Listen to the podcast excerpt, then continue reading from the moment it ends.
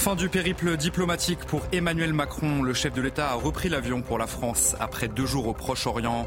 Israël, Cisjordanie, Jordanie et enfin l'Égypte. Alors que faut-il retenir de ce déplacement d'Emmanuel Macron? Élément de réponse dans un instant.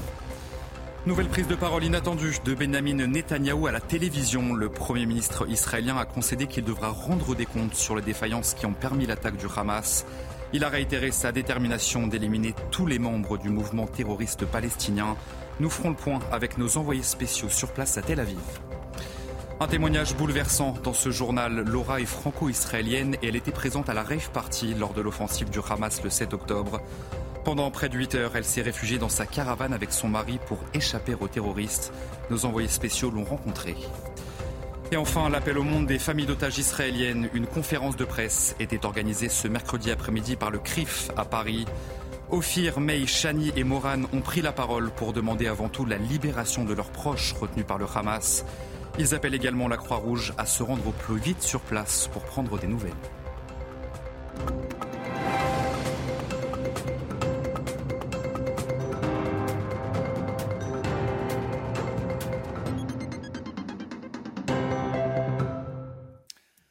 Bonsoir à tous, très heureux de vous retrouver sur CNews pour l'édition de la nuit. La visite du chef de l'État au Proche-Orient s'est donc achevée ce mercredi soir au Caire. Avant de s'entretenir avec le président égyptien Al-Sisi, Emmanuel Macron était en Jordanie pour une rencontre avec le roi Abdallah II. Israël, Cisjordanie, Jordanie et enfin l'Égypte, le président de la République a plaidé pour relancer un processus de paix. Michael Dos Santos. Depuis le tarmac et après deux jours de voyage officiel, Emmanuel Macron a donné des nouvelles positives des neuf ressortissants français, toujours retenus en otage par le Hamas. Nous avons un travail très étroit avec le Qatar et l'Égypte. Nous avons eu plusieurs informations qui nous permettent d'avoir de l'espoir dans euh, les prochaines heures. Au pied de l'avion présidentiel, Emmanuel Macron a également rappelé le droit d'Israël à se défendre face au terrorisme, sans oublier le sort des civils palestiniens. Intervenir sur le plan terrestre, si c'est une intervention massive qui met en danger la vie des populations civiles, alors je pense que c'est une erreur. Et c'est une erreur pour Israël aussi. Quelques minutes auparavant, lors d'une conférence de presse commune avec le président égyptien, Emmanuel Macron avait présenté son plan en trois axes pour éviter un embrasement dans la région. La lutte contre le terrorisme, une solution politique à deux États, mais aussi la protection des civils palestiniens. De nouvelles aides humanitaires ont d'ailleurs été annoncées par le chef de l'État. Un avion français se posera dès demain sur votre sol pour livrer du matériel médical. J'ai pris la décision qu'un navire de notre marine nationale puisse appareiller prochainement pour soutenir les hôpitaux de Gaza. Demain, Emmanuel Macron s'envolera vers Bruxelles pour le Conseil européen afin d'évoquer une nouvelle fois la situation au Proche-Orient. Nouvelle prise de parole inattendue de Benjamin Netanyahou à la télévision. Le Premier ministre israélien qui a évoqué sa détermination d'éliminer tous les membres du Hamas. La priorité d'ailleurs du ministre israélien. Il s'est également exprimé sur la contre-offensive terrestre envisagée par l'armée israélienne. Benjamin Netanyahou a concédé qu'il devra rendre des comptes sur les défaillances qui ont permis l'attaque du Hamas. Régine Delfour et Thibault Marcheteau à Tel Aviv. Une prise de parole télévisée inattendue, mais aussi très courte, à peine 10 minutes, où le Premier ministre israélien a réaffirmé la détermination du gouvernement d'éliminer tous les membres du Hamas avec cette phrase On les éliminera sur terre ou sous terre. Concernant la contre-offensive terrestre, Benjamin Netanyahu a annoncé qu'elle aurait bien lieu sans en définir les pourtours pour des raisons de sécurité. Enfin, un élément très important dans cette intervention télévisée, c'est la première fois que Benjamin Netanyahou endosse une part de responsabilité dans ce qui s'est passé le 7 octobre dernier. Mais pour l'heure, son rôle, a-t-il dit, est de mener son pays à la victoire. Les témoignages bouleversants des rescapés des attaques du Hamas. Laura est franco-israélienne. Elle était présente à la rave party lors de l'offensive du Hamas le 7 octobre. Pendant près de 8 heures, elle s'est réfugiée dans sa caravane avec son mari pour échapper aux terroristes. Et nos envoyés spéciaux l'ont rencontré. Le témoignage recueilli par Régine Delfour et Thibault Marcheteau. Pendant plus de 40 minutes, on n'entend que des coups de feu, des hurlements, des. Il n'arrêtait pas de crier à la Wakbar, à la Wakbar, et tirer, et, et courir. On entend des gens qui couraient, crier. Le temps passe et à 10h30 pour la première fois, un, terroriste a essayé de, d'ouvrir la caravane. Il a essayé trois, quatre fois la caravane et, il a vu, il a, il a, il y a, quelqu'un vivant qui a couru. Donc il a couru après lui. On l'a entendu, ils l'ont essayé de le kidnapper. On, on, les entendait lui crier Tal, Tal, qui veut dire en arabe viens là, viens là. Et, et un coup de feu, ils l'ont tué. Puis mon mari m'a regardé dans les yeux, il m'a dit qu'il m'aime, parce qu'on n'était même pas assis l'un à côté de l'autre. Il m'a dit qu'il m'aime, je lui ai dit que je l'aime. Puis on s'est dit au revoir avec un regard, en fait, tout simplement. Puis j'ai éteint le téléphone, parce qu'il n'y avait plus personne au monde qui peut m'aider par téléphone, c'était terminé. Et j'ai fermé les yeux. Mais surtout, j'ai prié de mourir et de ne pas être prise otage. Parce qu'il n'y a rien pire au monde qu'être pris otage par des terroristes pour un homme. Pour une femme. L'armée israélienne a invité euh, des journalistes du monde entier à visionner des vidéos du massacre perpétré par le Hamas. Des images, vous l'imaginez, euh, particulièrement choquantes dans cette guerre de communication. Israël souhaite ainsi rallier l'opinion internationale à sa cause. Mathieu Deves le récit. Des rangées de visages marqués par l'horreur, la peur ou le dégoût. Ceux des journalistes qui ont visionné ce lundi les images des crimes du Hamas. 45 minutes diffusées par l'armée israélienne, des scènes très difficiles à regarder. On était euh, accrochés à nos fauteuils. Il y a des gens qui, des, journalistes qui, euh, qui avaient les, larmes aux yeux, qui criaient non, c'est pas possible. Euh, certains baissaient les yeux. Moi-même, j'ai détourné le regard plusieurs fois tellement c'était absolument terrifiant ce que je voyais. D'autres sont sortis. Des vidéos récupérées via des caméras de surveillance, des téléphones portables des terroristes ou ceux de leurs victimes. Toutes dévoilent la barbarie des attaques perpétrées le 7 octobre par le Hamas. L'une d'entre elles a profondément marqué ce journaliste un de ces terroristes euh, appelle pendant le massacre euh, sa famille à Gaza. Il appelle euh, sa mère et, son père avec son, téléphone et il hurle, il dit je viens de tuer papa maman, je viens de tuer dix juifs de mes propres mains. allumez votre téléphone, ouvrez l'application WhatsApp, je veux absolument vous montrer ce que je viens de faire. Et ses parents hurlaient de, joie derrière. il lui disait c'est formidable, tu es un héros, reviens vite à la maison. Ces vidéos ont été uniquement diffusées à la presse étrangère. Dans cette guerre de communication, Israël souhaite ainsi rallier l'opinion internationale à sa cause. Malgré les demandes de cessez-le-feu venues du monde entier, bien sur le terrain, les bombardements se poursuivent entre le Hamas et l'armée israélienne. Saal continue de pilonner la bande de Gaza. Les roquettes du Hamas sont également très nombreuses et visent principalement les grandes villes du territoire israélien. Les précisions de nos envoyés spéciaux à Ashdod en Israël, Antoine Estef, Fabrice Esner. Malgré tous ces efforts diplomatiques depuis 24 heures, malgré les demandes de cessez-le-feu venues du monde entier, les bombardements sur le terrain continuent toujours aussi forts. Nous étions avec Fabrice Elsner au nord de la bande de Gaza, entre la grande ville d'Ashkelon et la frontière avec Gaza. Et effectivement, l'artillerie israélienne continue de pilonner les villes de Beit Hanoun et de Gaza City. De son côté, euh, le Hamas continue à envoyer des roquettes euh, vers les grandes villes et vers ces zones frontières où sont massés euh, les soldats de Tsahal depuis maintenant une quinzaine de jours. Une autre information importante, c'est la prise de possession de grands euh, camps de réfugiés à l'intérieur de la Cisjordanie par les forces spéciales israéliennes depuis 48 heures. Des arrestations, de très nombreuses arrestations de terroristes du Hamas qui se sont réfugiés en Cisjordanie ont eu lieu, notamment dans le camp de Jénine. Et les prochains jours, nous savons d'ores et déjà que l'armée israélienne va mener d'autres grandes campagnes d'arrestation dans d'autres camps palestiniens. La situation euh, est toujours très critique dans la bande de Gaza, des civils sans eau, sans médicaments ni électricité.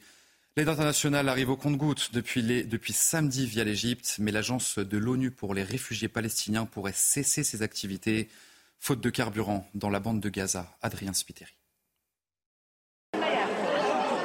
Devant cette boulangerie, il faut s'armer de patience pour être servi. Dans la bande de Gaza, toujours en état de siège, la nourriture commence à manquer. Comme vous le voyez, les gens attendent depuis l'aube, depuis 5 heures du matin, pour obtenir un paquet de pain qui ne nourrit pas 5 personnes. Alors lorsque des camions d'aide humanitaire arrivent comme celui-ci, c'est le soulagement. Problème, ces livraisons de l'ONU sont menacées en raison du manque de carburant. Jusqu'à présent, le carburant n'a pas été autorisé à pénétrer dans la bande de Gaza. Le carburant est extrêmement urgent car sans carburant, les camions eux-mêmes ne peuvent pas se déplacer. Sans carburant, les générateurs ne peuvent pas produire d'électricité pour les hôpitaux, les boulangeries et les usines de dessalement de l'eau. Conséquence, six hôpitaux ont été contraints de fermer. Pourtant, les frappes continuent et les blessés sont nombreux. Les secours s'adaptent comme ils le peuvent. Pour faire face au manque de carburant, nous prenons l'essence et le diesel des ambulances endommagées pour alimenter celles qui fonctionnent. Depuis samedi, une cinquantaine de camions d'aide internationale sont arrivés à Gaza, une goutte d'eau dans un océan de besoins selon le secrétaire général de l'ONU. On en vient à l'appel au monde des familles d'otages israéliens. Une conférence de presse était organisée ce mercredi après-midi par le CRIF à Paris. Ophir, Mei, Shani et Moran ont pris la parole pour demander avant tout la libération de leurs proches retenus par le Hamas. Ils appellent également la Croix-Rouge à se rendre au plus vite sur place pour prendre des nouvelles. Yael Benamou. Mei et Shani ont enregistré le dernier appel de leur sœur, dans lequel on distingue une rafale de coups de feu. Eden était serveuse lors du festival de musique. Elle s'est cachée dans une voiture, à côté des corps de ses amis sans vie. Pendant tout ce temps, les téléphones de ses copines sonnaient. Elle était effrayée que les terroristes les entendent et viennent. Elle s'est alors cachée dans un buisson. Quatre heures après le début des attaques, les terroristes du Hamas l'ont trouvée. Depuis, elles n'ont plus de nouvelles d'Eden. Ophir vit aussi cette attente interminable. Son oncle et sa tante habitaient le kibbutz Be'eri. Ils ont été assassinés. Elle ne devrait pas être en France actuellement, mais auprès de sa famille, pour respecter une tradition juive, la Shiva, sept jours de deuil où toute forme de distraction doivent être évitées. Mais impossible pour elle de ne pas se battre pour son cousin Itaï, kidnappé par le Hamas. Je suis pleine d'espoir. On peut le ramener si on agit maintenant, sans tarder. Je veux juste qu'il rejoigne notre famille et le serrer le plus fort possible dans mes bras. Rimon n'a pas non plus de signe de vie de son neveu et sa femme, kidnappés dans le kibbutz Nirim. On veut que la Croix-Rouge rencontre tous les otages et voir comment ils vont. Et on veut les ramener sains et saufs à la maison maintenant. Gérard Larcher, le président du Sénat, a annoncé qu'il saisirait la Croix-Rouge pour que dès ce jeudi, les familles obtiennent des informations. Le joueur de l'OGC Nice, Youssef Attal, suspendu pour sept matchs par la commission de discipline de la Ligue de football professionnel. Il est visé par une enquête préliminaire pour apologie du terrorisme après une publication liée au conflit entre Israël et le Hamas. L'international algérien avait rapidement supprimé la publication et présenté ses excuses, mais son club avait décidé de le suspendre jusqu'à nouvel ordre. 17 euh, étrangers ont été expulsés du territoire français ce mardi, une annonce faite par euh, Gérald Darmanin sur les réseaux sociaux. Certaines personnes avaient été condamnées pour des faits de vol, de trafic de drogue ou encore de violence avec menace d'une arme. Après l'attentat d'Arras le 13 octobre dernier, le ministre de l'Intérieur avait demandé l'expulsion systématique de tout étranger considéré comme dangereux par les services de renseignement. Et puis le procès de l'attentat du quartier de l'Opéra s'est ouvert ce mercredi euh, devant la cour d'assises de Paris. Un homme est jugé pour avoir conditionné le jeune djihadiste abattu par les forces de l'ordre. C'est en mai 2018. Il avait tué euh, au couteau un passant près de l'Opéra à Paris. L'accusé est soupçonné d'avoir présenté l'assaillant à des sympathisants de Daesh. Il s'est exprimé lors de cette première journée d'audience. On va faire le point sur place avec notre journaliste police-justice, Célia Barotte. Quand je parle de djihad, je vois quelque chose de valorisant, un combattant de l'État islamique qui euh, défend les innocents. C'est en grande partie euh, pour cela que j'ai suivi cette idéologie. C'est ce qu'a déclaré Abdoulaki Manayev. Depuis le box, l'homme de 26 ans à la barbe taillée et portant une chemise bleue a été interrogé sur sa personnalité. C'est au lycée qu'il a fait la rencontre de l'assaillant Ramzat Azimov. Meilleurs amis, ils ont partagé euh, la passion du football et se rendaient ensemble à la mosquée. C'est en 2001 que l'accusé et sa famille ont quitté la Tchétchénie. Après un passage en Autriche, ils sont arrivés en France dans les années 2005-2006, d'abord en Vendée, puis à Strasbourg. Selon l'enquêtrice de personnalité, il semble avoir grandi dans un environnement communautaire, assez clos, renfermé sur lui-même. Lors de cette première journée de procès, euh, sa mère s'est aussi exprimée à la barre. En larmes, elle est revenue sur les atrocités dont il a été témoin en Tchétchénie alors qu'il n'avait que 4 ou 5 ans. Devant la cour, elle a raconté Il y a eu des morts, des tortures, j'ai été torturée devant mon fils. À l'écoute de ce témoignage, Abdoulakim Anayev a baissé la tête et a lui aussi essuyé quelques larmes. Enfin, concernant les parties civiles, elles seront entendues ce jeudi. Allez, vous euh, restez bien avec nous sur CNews. Dans un instant, votre journal des sports. On va bien sûr parler euh, Ligue des Champions. On va revenir sur cette magnifique victoire du Paris Saint-Germain. 3 buts à 0 face au Milan AC. Et on traversera ensuite l'Atlantique puisque Victor Wenbanyama dispute cette nuit son tout premier match en NBA avec les Spurs de San Antonio qui affrontent à domicile cette nuit les Dallas Mavericks. On voit tout ça donc dans un instant. Votre journal des sports sur CNews.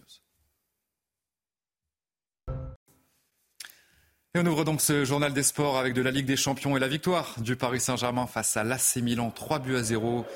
Kylian Mbappé, Randall Colomwani et Kangin Lee sont les trois buteurs côté parisien. Une performance forcément aboutie pour les joueurs de Luis Enrique et c'est Benjamin Sautré qui vous raconte le match cette nuit. Un parc des princes incandescent pour une affiche de gala. L'objectif est clair en tribune et sur la pelouse dès le coup d'envoi, Paris accélère Milan répond physiquement puis s'installe rapidement. Le début de match est milanais, la première occasion parisienne. Bappé se rapproche, minute après minute. Avant la spéciale, à la demi-heure. Contrôle de Zaire Emery qui a éliminé Reinders et qui trouve ensuite Mbappé. Là, il y a un contre un joué. Là, il y a un contre un. Là, il y a un contre un qui est allé au bout pour Kylian Mbappé qui a fermé son pied comme à son habitude. Giroud et les Rossoneri impuissants, fébriles dès le retour des vestiaires. Sur un corner rapidement joué, Dembélé fait la différence. Colomwani à l'affût inscrit son premier but avec le PSG en Ligue des Champions 2-0. Kylian Mbappé est tout proche du doublé dans les dernières minutes. Mais le troisième but vient du sud-coréen Kang In Lee, première réalisation avec le club de la capitale. Sans trembler, les Parisiens se reprennent sur la scène européenne et sont de nouveau leaders du groupe F. Et je vous propose à présent euh, d'écouter la réaction d'après-match du milieu de terrain parisien Warren Zahir Emery. Élu homme du match de cette rencontre et auteur de deux passes décisives en Ligue des Champions à seulement 17 ans je, suis, très content d'être euh, manœuvre de match. Après, c'est avant tout un travail d'équipe. On a, on a tout fait ensemble. On a pris du plaisir à jouer ensemble. Et c'est quelque chose qu'on fait de bien euh, cette année. On est une équipe, ça se voit sur le terrain et on fait les efforts tous euh, les uns pour les autres. Si, si, j'étais bien fatigué. Mais après, il y a l'ambiance, le public qui pousse. Et j'avais pas joué contre Strasbourg. Je me sentais bien, bien je m'étais bien préparé pour le match. Et tant mieux, ça a fait deux passes décisives en plus. Allez, on jette ensemble un coup d'œil aux autres résultats de cette journée de Ligue des Champions dans le même groupe que le PSG. Dortmund l'a emporté sur la pelouse de Newcastle, 1 but à 0. Manchester City s'est imposé sur la pelouse des Young Boys, 3 buts à 1. Et plus tôt dans la soirée, le FC Barcelone est difficilement venu à bout du Shakhtar Donetsk au Camp Nou. Du football toujours, l'ancien joueur du PSG Mamadou Sakho a été mis à pied par le club du Montpellier Hérault. Une décision prise suite à une altercation entre le défenseur et son coach Michel Derzakarian. Mamadou Sakho aurait saisi son coach par le col avant de lui infliger une balayette, un accrochage qui devrait conduire à un licenciement du joueur de 33 ans dans les prochains jours. Et on termine ce journal avec un mot de basket puisque c'est le grand soir pour Victor Wenbanyama. Le Français va disputer le premier match NBA de sa carrière. Son équipe, les Spurs de San Antonio, affronte à domicile cette nuit les Dallas Mavericks. Marco Maricic. Son visage est partout, sur tous les murs de la ville de San Antonio. Mais cette nuit, Victor Wembanyama sera là où tout le monde l'attend, sur un parquet NBA, pour y disputer son premier match de saison régulière. Ouais, des papillons dans le ventre. Un peu. Moi, c'est un peu, avant chaque match. Après, ça dépend, ça dépend des enjeux et bien sûr de l'importance du match. Ce match, cette nuit face à Dallas, sera le premier d'une longue série dans la meilleure ligue de basket du monde. L'attente autour du numéro 1 de la dernière draft est immense. Comparé aux plus grandes légendes de ce sport, Victor Wembanyama fascine car à 19 ans, il possède des atouts physiques jamais vus chez aucun joueur. Il peut être dans les meilleurs, voire le meilleur contrôle de toute la NBA dès sa première saison, parce qu'avec 2m24 et une envergure record, euh, il est fait, avec sa mobilité et sa détente, il est fait pour aller contrer des ballons. Un joueur hors norme, mais qui va débuter cette nuit avec une des pires équipes de la saison passée, dernière de la conférence Ouest. 22 victoires, 60 défaites, troisième pire bilan de l'histoire d'une franchise, titrée à 5 reprises en NBA mais avec l'arrivée de Victor Wembanyama, les Spurs comptent bien retrouver le goût du succès. Moi, je pense que l'équipe de San Antonio peut gagner entre 15 et 20 matchs de plus. Ça, ça peut s'approcher entre 35 et 40 victoires. On peut s'approcher du play-in avec 40 victoires. Retrouver des playoffs qui fuient les Spurs ces quatre dernières saisons avant de viser plus haut. I want to win as many titles as I can in the long run. I know it's not something easy to do. It's one of my biggest goals in life, so I know I'm going to reach this one day or the other, and I'm ready to sacrifice anything. Ambition, démesure, engouement inédit, un cocktail détonnant, prêt à être servi dès 3h30 cette nuit. Allez-vous euh, restez bien avec nous sur CNews? On se retrouve dans un instant pour un prochain journal. Fin du périple diplomatique pour Emmanuel Macron. Le chef de l'État a repris l'avion pour la France après deux jours au Proche-Orient. On reparle donc de cette visite du chef de l'État dans un instant dans notre prochaine édition. Je vous souhaite une très belle nuit à toutes et à tous sur CNews. Retrouvez tous nos programmes et plus sur cnews.fr.